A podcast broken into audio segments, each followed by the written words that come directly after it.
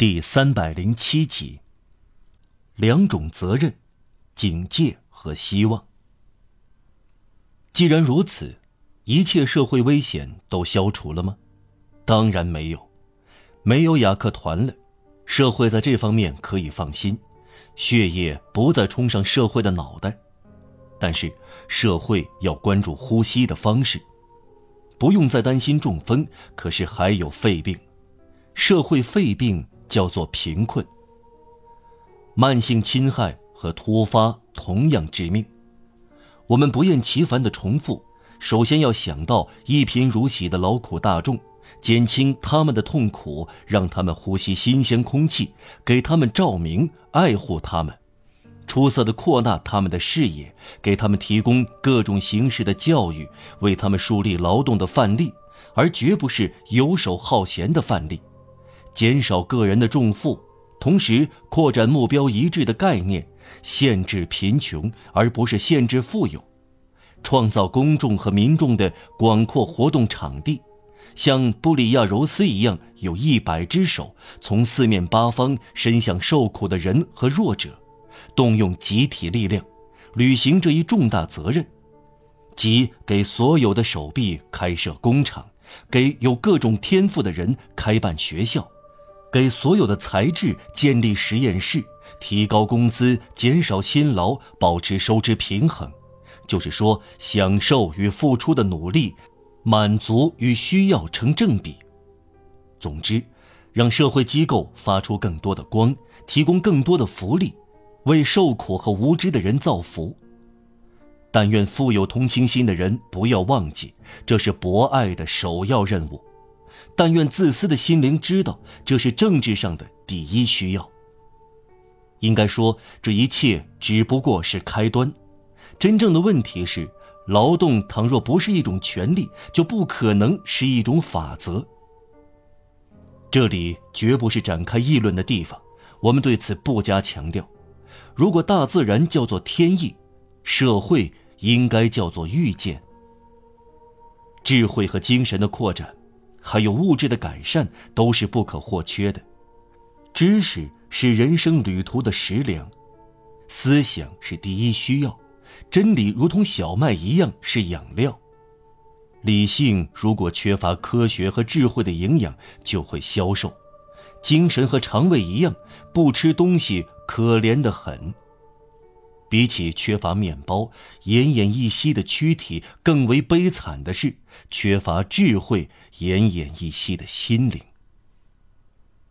一切进步趋向于解决这方面的问题，有朝一日人们会感到惊讶。既然人类在上升，底层的人自然要摆脱困苦区域。只要整体水平提高，贫困也就消灭了。这种解决办法受到赞美，若要怀疑就错了。在我们所处的时代，往昔确实还很强大，他获得振兴，一具僵尸恢复青春，令人震惊。他正在向前走来，他仿佛是战胜者，这具僵尸是个征服者，他率领迷信军团，挥舞专制主义的利剑，高举愚昧的旗帜来到。曾几何时，他取得十场战役的胜利，他在向前，他咄咄逼人，他在笑，他到了我们的门口。至于我们，不要绝望，汉尼拔扎营的地方，我们拱手相让。我们有信仰，我们会害怕什么呢？江河不会倒流，同样，思想不会倒退。但愿不寄希望于未来的人好好思索，对进步说不。他们谴责的绝不是未来，而是他们自己。他们得到的是恶疾，他们给自己接种了往昔这种疫苗。只有一种方法拒绝明天，那就是死去。然而，不要任何死亡。躯体的死亡尽量推迟，灵魂永远不要死亡，这才是我们所希望的。是的，将要说出谜底，斯芬克斯要开口了，问题将要解决。是的，十八世纪初具雏形的人民要由十九世纪完成塑造，怀疑这一点的人是白痴。普天下的幸福在将来，在不久的将来出现，天经地义是必然的现象。整体的巨大推动力支配着人类的行动，在特定的时间内引导这些行动到合乎逻辑的状态，就是说平衡，就是说。公正，一种天地组合的力量来自人类，主宰着人类。这种力量能制造奇迹。美妙的结局和异乎寻常的曲折都能轻而易举的写就。这种力量借助着来自人类的科学和上天安排的事件，并不担心提出问题的矛盾。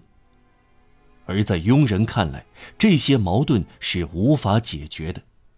他善于比较各种思想，从中找出解决方法；又善于比较各种现象，从中得到教益。人们可以从这种进步的神秘力量期待获得一切。有朝一日，这种力量在坟墓深处让东西方汇合，并让伊斯兰教国家君主和拿破仑在大金字塔里对话。